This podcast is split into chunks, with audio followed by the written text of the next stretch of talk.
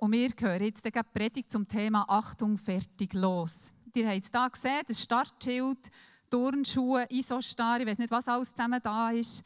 Es ist wirklich alles zusammen parat, dass wir loslegen können. Wir sind in der Predigtreihe wo es darum geht, wie die erste Gemeinde, nachdem Jesus ist gestorben wie das dann, wie, wo Jesus ist gestorben, wieder auferstanden ist und, und gegangen ist, wie das dann ist gegangen in der ersten Gemeinde.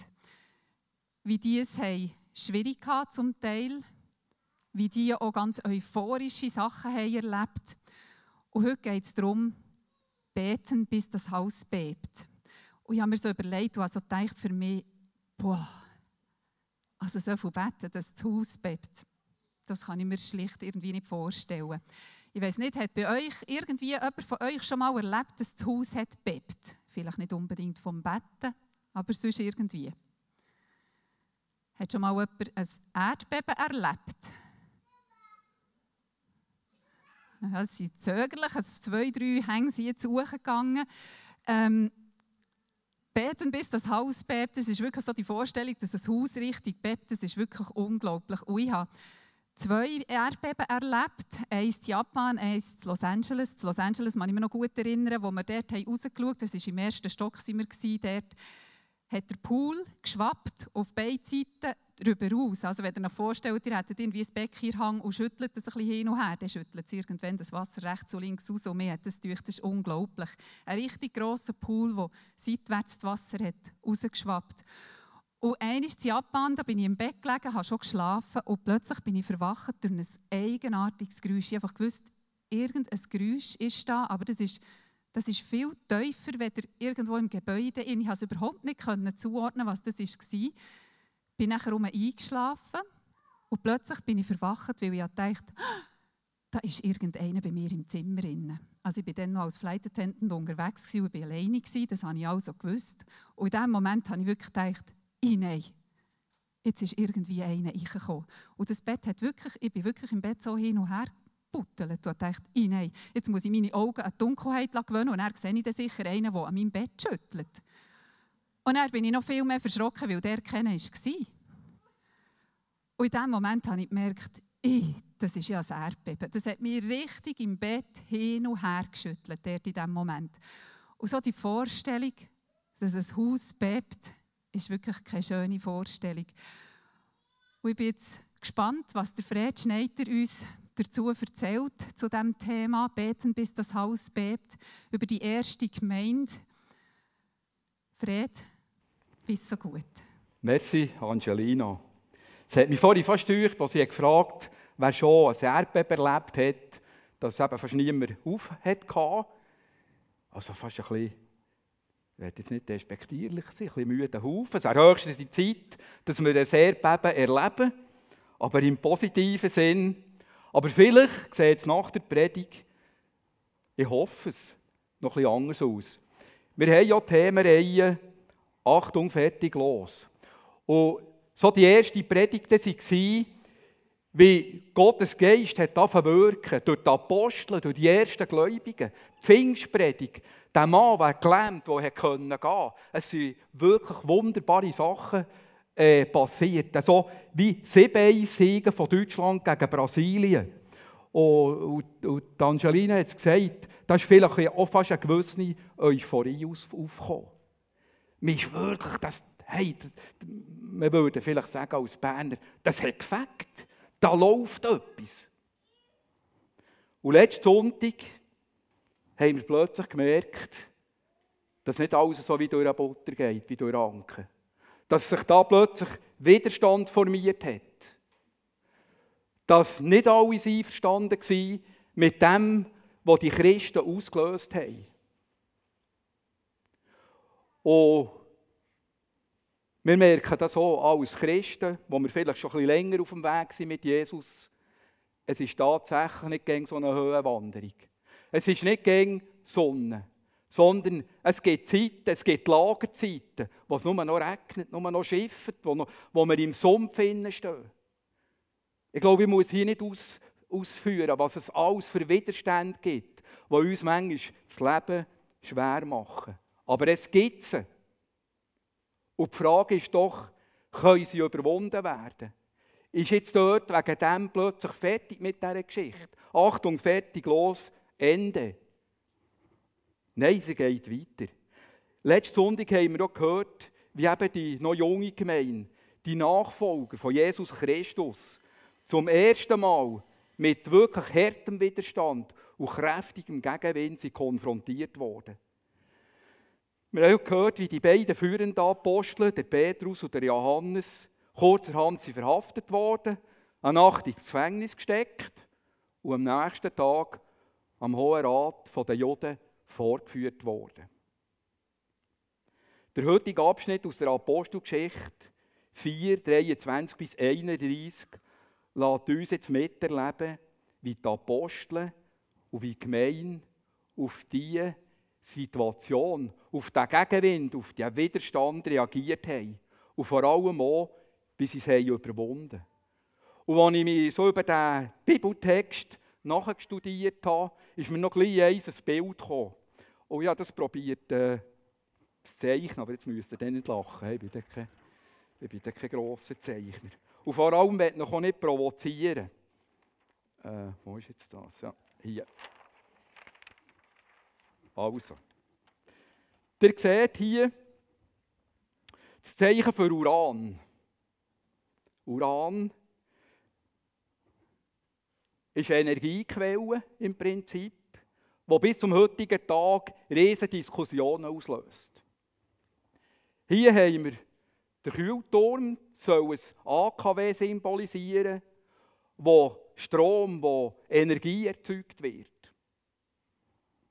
Und hier, das könnt ihr vielleicht mit viel Fantasie kommen drauf, das sind die Stromleitungen, die die Elektrizität, die Energie weiterleiten zu denen, die sie dringend nötig haben. Für das Kochen, für das Kletten, für Musik zu machen, heute Morgen. Nur nicht für die Motoren, die nicht mehr gehen. Also, ich komme nachher darauf zurück. Wir lassen das einfach einmal, glaube so stehen. Der erste Punkt, wo ich etwas möchte darüber sagen habe ich überschrieben mit die stärkere Energie, die stärkere Kraft. Wie bereits erwähnt, müssen der Petrus und der Johannes vor dem Hohen Rat antraben und sich für ihre Predigten für ihren Glauben und was daraus alles gefolgt ist, verantworten. Auch für die Wunder, für, für all das, was ja, wo wirklich ein Staunen ausgelöst hat. Und der Hohe Rat kommt zum Schluss und sagt ihnen, hört mal, ist jetzt fertig mit dem. Er verbietet dem Petrus und Johannes ausdrücklich, noch einmal als Lehrer aufzutreten und von Jesus zu reden. Verbot. Fertig mit dem. Die Antwort von Petrus Johannes, die fällt unmissverständlich aus. Wir sehen sie eingeblendet. Sie sagen, urteilet ihr selber. Ist es vor Gott recht, euch mehr zu folgen, euch mehr zu gehorchen, als ihm, Gott? Wir können unmöglich verschwiegen, was wir sehen und was wir gehört haben. Ich hoffe, es geht uns auch so. Dass wir unmöglich schweigen können von dem, was wir sehen und was wir gehört haben. Auch wenn Widerstand kommt. Ich kann mir auch gut vorstellen, dass das Ereignis für Petrus und für Johannes sehr aufwühlend war. Sehr emotionell. Weil es doch zum, das erste Mal in dieser jungen, in dieser jungen Geschichte von der Gemeinde, dass sich wirklich starker Widerstand formiert. Und nicht irgendein Widerstand, sondern ein Widerstand von höchster, höchster Stelle. Ausgerechnet von denen, bei den Juden, von den geistlichen Führern, die sich eigentlich über die Entwicklung freuen sollten. Aber die Führer, die Leiter, die Ho der Hohepriester, die Pharisäer und die Schriftgelehrten sehen das ziemlich 180 Grad anders. Wir haben auch letzten Sonntag in der Predigt gehört, dass die geistlichen Elite nicht bereit war, ihre aktuelle Situation, ihre Geschichte, wo sie voll drinnen stehen, zu überdenken. Und der neue Denkansatz, den der Petrus vor allem mit seinen Predigten und mit allem, was passiert ist, geliefert hat, den neuen Denkansatz ihre Geschichte hineinzunehmen und darüber nachzudenken, ob vielleicht auch bei ihnen nicht ein Kurswechsel nachher wäre. Der Moment für neu zu überdenken und dann vielleicht ein Kurswechsel. Aber die Führer von Israel, die maßgebenden Leute, haben von dem alles nichts wissen. Sie haben an ihrer Ansicht und ihrer momentanen Erkenntnis festgehalten. Und was mich noch so erschüttert, ist das, was daraus rauskommt. Das Resultat.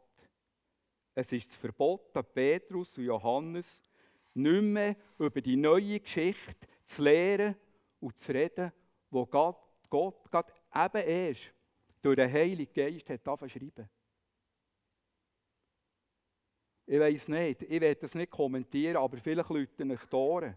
Ihr vielleicht einmal ein bisschen in, die Christ, in unsere christliche Situation hinein, hinein denkt und verteufelt. Verbot. Weil man irgendwie mit etwas nicht zustande kommt, man verbietet es. Aber verlassen wir das. Davon lassen sich die beiden Apostel nicht beeindrucken. Weil, wie gesagt, sie können nicht verschwiegen. Und nicht schweigen von dem, was sie von Jesus gehört haben, schon als Jünger, seine Jünger. Und er von all dem, was sie jetzt erleben, nachdem dass der Geist Gottes ist ausgegossen wurde. Für die beiden ist das ein Ding von der Unmöglichkeit. Sie wollen Gott mehr gehorchen als denen, die sich dieser neuen Geschichte, wo Gott gerade erst hat angefangen schreiben, widersetzen. Und jetzt könnte ich vielleicht auch mit dem Mikrofon durch die Reihe gehen. Gerade bei EFGler, die schon lange in der Gemeinde sind. Und fragen, wie hast du es erlebt? Und ich würde, es würde mich nicht erstaunen, wenn viele würden sagen, mal, wir haben auch erlebt, wie Jesus lebt, wie der Heilige Geist wirkt, wie es Veränderung gibt. Und die Geschichte wollen wir nicht unterbrechen. Die Geschichte wollen wir weiterschreiben, als ganz persönlich, aber auch als Gemein. Wir wollen da sein, für Gott, für seine Geschichte, die er in seinem Plan vorgesehen hat. Gott hat dem Petrus, Johannes und all denen, die an Jesus glauben, der Heilige Geist geschenkt. Und wir wissen, der Paulus schreibt, es ist genau die Kraft, wo Jesus von den Toten hat auferweckt. Darum passieren solche Sachen. Es ist genau die Kraft. Die ist wirksam, die ist auch heute wirksam. Wer sich auf Gott, auf den Heiligen Geist einlädt, da passiert etwas, da geschieht etwas. Diese Kraft, und jetzt komme ich zurück auf die Zeichnung, ist eigentlich wie Zuran. Zuran, wo die ganze Energie näher entwickelt. Und wir könnten es jetzt so diskutieren, aber irgendwie passt es. Es löst Diskussionen aus. Das Dynamit, das das Wort Gottes ist, das löst, die, das löst etwas aus. Das lässt die Menschheit nicht kühl, sondern das bewegt. Und das tut eben auch Widerstand auslösen.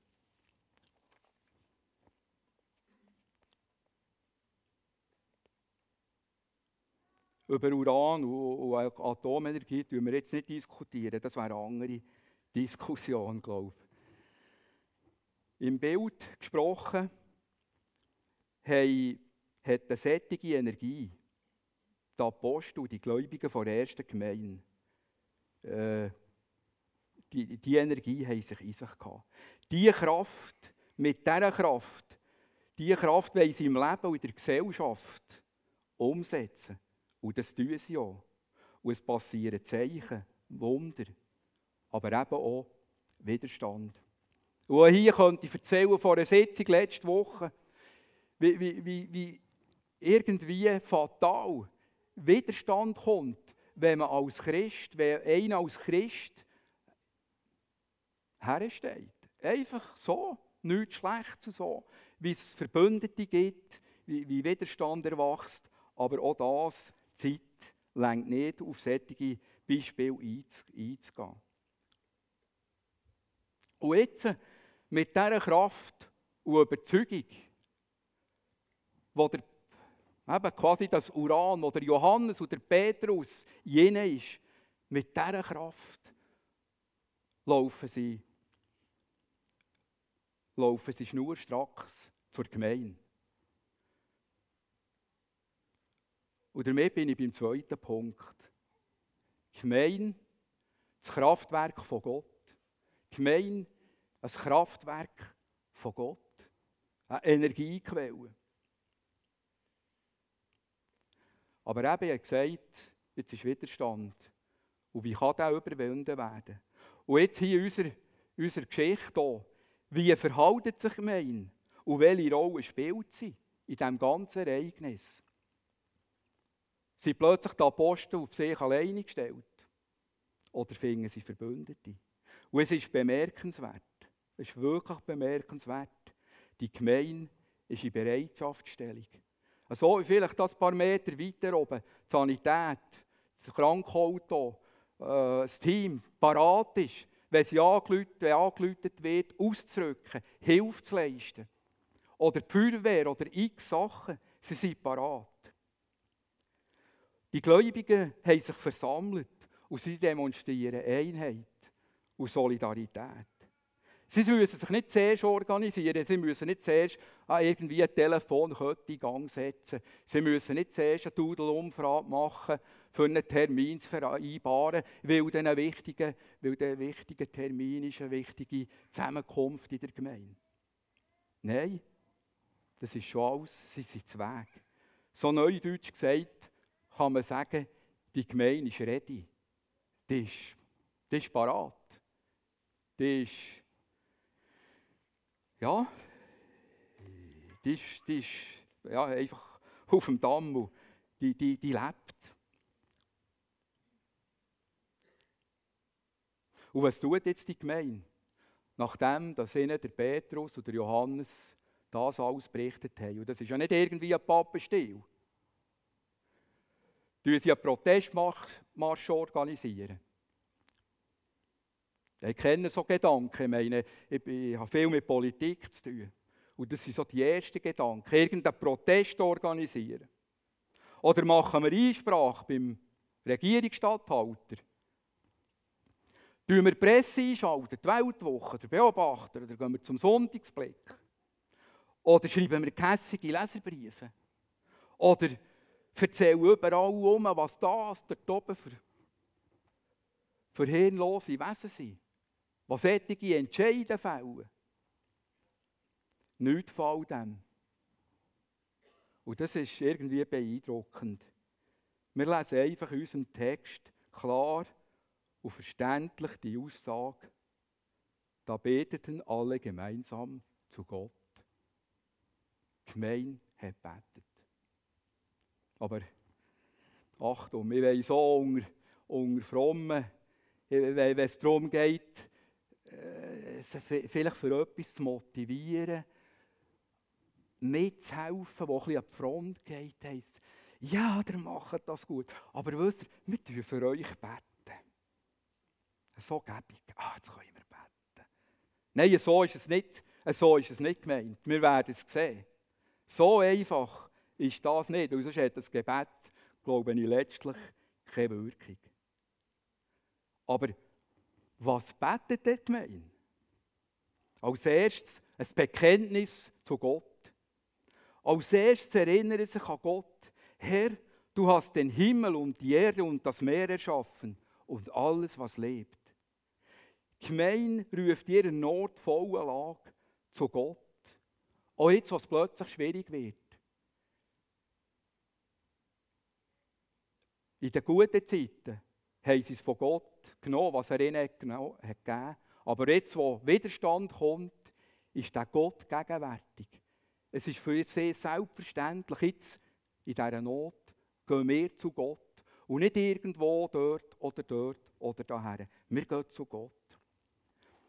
Ein zweiter Punkt. Sie haben Erkenntnis aus dem Wort Gottes.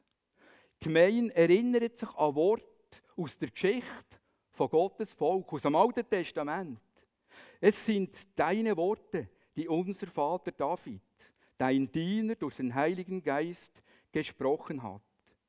Es ist erstaunlich, das, was im Hohen Rat, diesen gescheiten Herren, diesen gebildeten Herren und Männer dort, ich meine das nicht despektierlich, aber was denen nicht gelungen ist, das gelingt der ersten Gemeinde, diesen jungen Christen. Sie können das Wort Gottes vom Alten Testament her in Verbindung bringen mit dem, was jetzt passiert und mit dem, was Gott vorhat in seinem Plan mit ihnen. Sie können das irgendwie sie können das zusammenbringen. Und ich glaube, das ist ein riesiges Geheimnis. Und wenn wir das erkennen, auch im persönlichen Leben, aber im Gemeindeleben, dann fängt wirklich etwas an passieren. Wenn wir können umsetzen von dem, was Gott das Fundament gelegt hat, zu, in die Aktion hinein, die wir sollen tun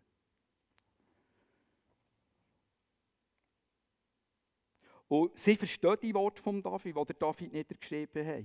Und sie sind für ihre aktuelle Situation davon inspiriert. Sie haben aber auch Fragen. Sie, sie haben auch Fragen. Es ist doch nachvollziehbar, dass die Gemeinde aufgewühlt ist. Und überall von diesen Ereignissen. Weil es ist das erste Mal, dass so Widerstand kommt. Und vor allem, dass das, was für die Gläubigen zum Lebenszentrum ist worden, genau der Glaube an Jesus Christus, wird jetzt plötzlich derart in Frage gestellt. Das, was ich doch das Gefühl habe, was wir das Gefühl haben, das ist das einzige Richtige. Das brauche ich, das verändert mein Leben. Kommt vom Tal von vor und sagt, hä, was geht's noch? Vergessen, Sättigen und, und, und. Fragen, wieso? Doch, aber die Gemeinde scheucht sich auch nicht die Fragen, die schon der David gestellt hat. Warum geraten die Völker in Aufruhr? Warum schmieden sie solche Pläne? Warum rebellieren die Mächtigen von dieser Welt und verschwören sich gegen Gott und gegen seinen Sohn Jesus, den er als König hat eingesetzt Warum das alles?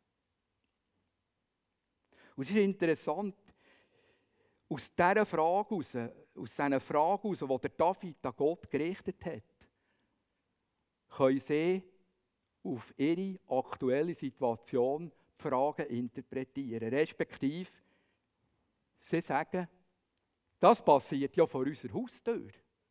Genau das passiert vor unserer Haustür. Nur mit anderen Exponenten. Da ist der Herodes, da ist der Pilatus. Und was ich noch bemerkenswert finde, finde Menschen aus anderen Völkern. Komisch. Man findet sich, wenn es gegen Gott geht. Völker und ganz Israel, die eins geworden sind im Kampf gegen Jesus. Da staunen wir ja manchmal schon über die Seelschaften, wenn es darum geht, über Leute, über Organisationen und, und die nichts sonst zusammen am Hut haben, die sich vielleicht sogar noch bekämpfen. Aber wenn es darum geht, gegen Gott und seine Sache anzugehen, dann finden sie sich plötzlich. Dann werden sie plötzlich Einheit. Wir lesen es hier. Aber meiner klopft nicht. Wir sehen auch, sie weiss, Gott hat einen Plan. Gott hat, äh, mein hat auch diese Erkenntnis. Was jetzt gerade passiert, das ist nicht irgendein unkontrolliertes Ereignis was jetzt passiert, da heißt, doch sie erfüllen nur, was du, Gott, in deiner Macht schon seit langem beschlossen hast. Gemein weiss, Gott läuft das Weltgeschehen nicht aus dem Ruder. Seien wir ehrlich, wie viel hören wir unter Christen das Gejammer? Ah! Nein, nur gerade der Heiland kommen, jetzt ist es gerade ein bisschen schwierig. Nein, ich will nicht spotten, aber es, es ist doch so. Eine so eine Mutlosigkeit. Man hat das Gefühl, Gott läuft alles aus dem Ruder. Die ersten Christen, die haben ganz andere Erkenntnisse und Einsicht gehabt über Gottes Plan. Und jetzt, jetzt endlich kommt es eigentlich, was wir denken, was in ein Gebet hineingehört. Das ist, sie bitten. Und nach all dem jetzt hat die Gemeinde ein Bett formuliert. Es ist eigentlich ein dreifaches Bett. Sie haben gebetet, Herr, hilf uns, an dich zu glauben. Hilf uns, deine Botschaft ohne Angst weiterzusagen. Und zeig deine Macht. Lass Heilung, Zeichen und Wunder passieren.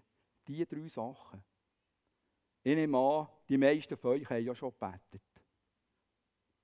Und ich gehe. Ich habe schon viele Wünsche und Bitten gehabt. Aber wenn ich so rückblickend mich auf drei Bitten müsste konzentrieren, mein Gebetsleben, auf drei Bitten, ich habe noch gestaunt, dann müssen sagen, das sind genau die drei, die drei Sachen. Hilf mir, Herr, dass ich an dich glaube, wenn es schwierig wird. Wenn ich krank bin, wenn ich plötzlich im Rollstuhl muss das umfahren. Oder wenn es sonst ein Riesenproblem sind. Wenn ich plötzlich arbeitslos bleibe. Oder sonst irgendwie etwas. Und, der Glaube fängt an, an zu leiden. Wenn plötzlich noch jemand zu mir kommt und sagt, oder, ich sehe es jetzt, wir haben es halt gern gesagt, weisst du das mit dem Jesus? Und das Gebet, hilf mir, an dich zu glauben. Und Jesus, das Wort Gottes sagt, es sei nicht meine, es sei nicht unsere Sache, dass wir glauben, sondern letztlich ist es er, ein, ein Geschenk von ihm, dass er uns fähig macht, dass wir glauben können. Oder die Botschaft ohne Angst weiterzusagen. Ich weiß, von was ich rede. Ich weiß, was es heisst, Menschenfurcht zu haben. Menschenfurcht ist am, ist am Anfang von meinem Leben in der Nachfolge von Jesus so etwas Zentrales gewesen. Das wäre fast zum Stolperstein geworden. Und Jesus sagt doch, wer mich bekennt vor den Menschen, der werde ich auch bekennen vor dem himmlischen Vater. Also das ist etwas Entscheidendes, dass wir die Angst, die Menschenfurcht überwinden. Und darum auch das Gebet. Dass deine Botschaft, das, was du tust, Gott, das, was du wirkst, das, was sie selber erleben, dass sie das ohne Angst weitersagen. Und dann das Dritte, und ich glaube, auf das sind wir irgendwo angelegt, dass sich der Gott hier beweist. Dass das nicht eben eine luftleere Sache ist, sondern dass der Gott da ist, dass der etwas tut, dass der etwas verändert. Nichts, wäre doch nichts so mühselig, wie wenn ich trainiere für, eine, für etwas, zum Beispiel für einen Wettkampf. Ich fange vielleicht da nicht an, es gibt, du ein bisschen mehr investieren und ich merke, da passiert nichts. Das ist der gleiche Fitnessstand. Nein, wir, wir, wir brauchen das, dass wir sehen, dass Gott, dass sein Reich wächst, dass es da ist, dass Gott etwas wirkt. Ob wir jetzt jung sind oder alt. Ich bin jetzt auch nicht ganz der Jüngste, aber irgendwie brauche ich das. Gäng wieder zu sehen, dass Gott etwas tut. Dass er auf dem Plan ist. Ich komme dann ganz am Schluss noch darauf zurück. Und sie sagen auch, das alles soll geschehen im Namen von Gottes heiligem Sohn Jesus Christus, wo eben Gott gesendet hat. Und jetzt noch der dritte Punkt. Er hat auch überschrieben, mehr als eine Gebetsstunde. Anhand von diesen Aspekten ist, glaube ich, jetzt unschwer auszumachen, dass es beim heutigen Bibeltext, bei dieser Zusammenkunft von dieser Gemeinde, noch bisschen mehr um mehr geht als so eine Gebetsstunde, vielleicht im traditionellen Sinn, wie wir sie kennen. Ich will das überhaupt nicht irgendwie wertend sagen, aber äh, wir merken, das ist mehr als nur ein Gebet. Wir haben gesagt, das ist Erkenntnis, das ist äh, ja, da, da ist etwas, ein Haufen Komponenten, die hier zusammenkommen. Und die Gemeinde ist eben genau so ein Kraftwerk von Gott.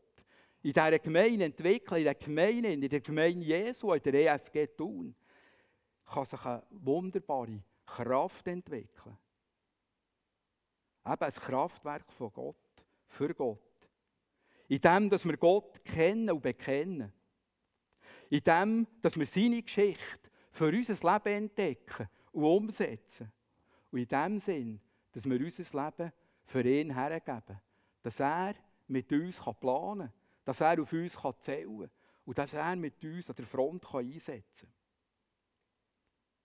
Und der redet der Text auch noch von der versammelten Gemeinde. Ich weiss, all diese Aspekte, die können wir auf das persönliche Leben nehmen. Die können wir auf einen Hauskreis nehmen, eine Kleingruppe oder eine Gebetsgruppe oder irgendetwas. Aber es heisst hier, die versammelte Gemeinde. Und das ist meine Erfahrung. Ich habe eigentlich nichts so Starkes und Wirkungsvolles erlebt. Und etwas, was so verändert, wie die Gemeinschaft von Gläubigen. Wie die Gemeinschaft von einer ganzen Gemeinde, von einer Ortsgemeinde. Wo die Herzen von, von den Einzelnen vom Heiligen Geist berührt sind. Nichts so hat mich bewegt, wie so eine Gemeinschaft. Hier, in diesem Rahmen, hier in der EFG Thun. Ich bin jetzt 40 Jahre rund dabei. Ich glaube, ich, weiß, von was ich rede. Wie oft bin ich hier in den Gottesdiensten berührt worden? Wie oft habe ich Gottes Nähe, ja Gott selber, wirklich hautnah gespürt? Das ist erst 14 Tage her. Es hat mich so berührt und prägt. Da hat niemand etwas gemerkt um euch, von, von euch um mich herum. Aber ich habe es sehr wohl gespürt, wie nach das Gott ist. Aber ich, bin ja, ich werde auch korrigiert, ich werde zurechtgewiesen. Ich muss irgendwie Vorstellung, Erkenntnis, muss ich plötzlich wie wegwerfen, wie zu Grabe tragen und muss sagen, ja Herr, vor dir taugt das nichts. Nie so. Wirklich habe ich Gott erlebt, Nähe von Gott, sein Wirken, wie der Gemeinschaft, hier mit euch zusammen. Und jetzt kommt der absolute Höhepunkt unserer Geschichte. Wir haben es eingeblendet, der Vers. Als sie gebetet hatten, bebte das Haus, in dem sie zusammengekommen waren. Sie wurden vom Heiligen Geist erfüllt und verkündeten furchtlos die Botschaft Gottes. Eben, Jetzt kommt der vom Erdbeben. Das habe ich jetzt aber noch nicht erlebt, dass der Saal hier bebt. Oder letzte Nacht nicht. Das ist sonst einfach nicht mehr gegangen. Aber das ist vielleicht auch Vorsehung, weil ich bin nicht ganz sicher, ob wir eine Erdbebenversicherung haben. Das ist ziemlich etwas Neues. Vielleicht habt ihr auch schon Angebote bekommen, die, die Hausbesitzer sind. Also, der Saal habe ich nicht erlebt. Aber ich habe erlebt, dass mein Herz bebt hat. Ich erlebt, dass die Herzen von anderen Menschen, die jenseits waren, bebt haben. Dass es sie irgendwie gehudelt hat. Dass sie merkt, jetzt ist eine Kraft, jetzt wirkt eine Kraft. Das ist nicht etwas Menschliches.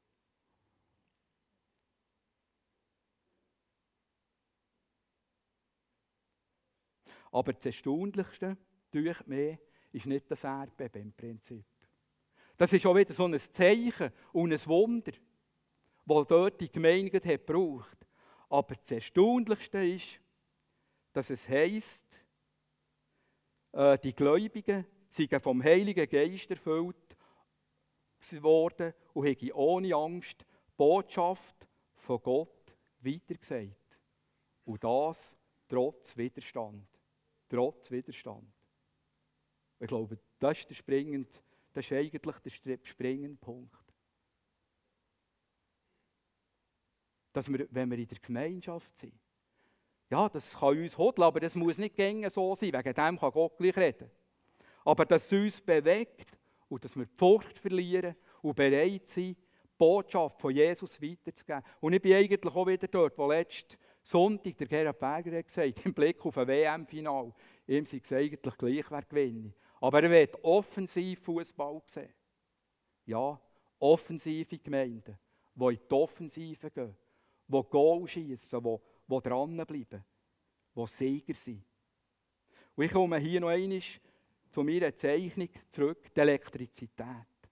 Schaut, das muss jetzt von jetzt, wenn wir dann rausgehen, rausfließen. Vielleicht ist es sogar schon jetzt in den Gedanken, in Gebet rausgeflossen. Ich denke manchmal an Leute beim Worship, wo mir ein Gebetsanliegen sind.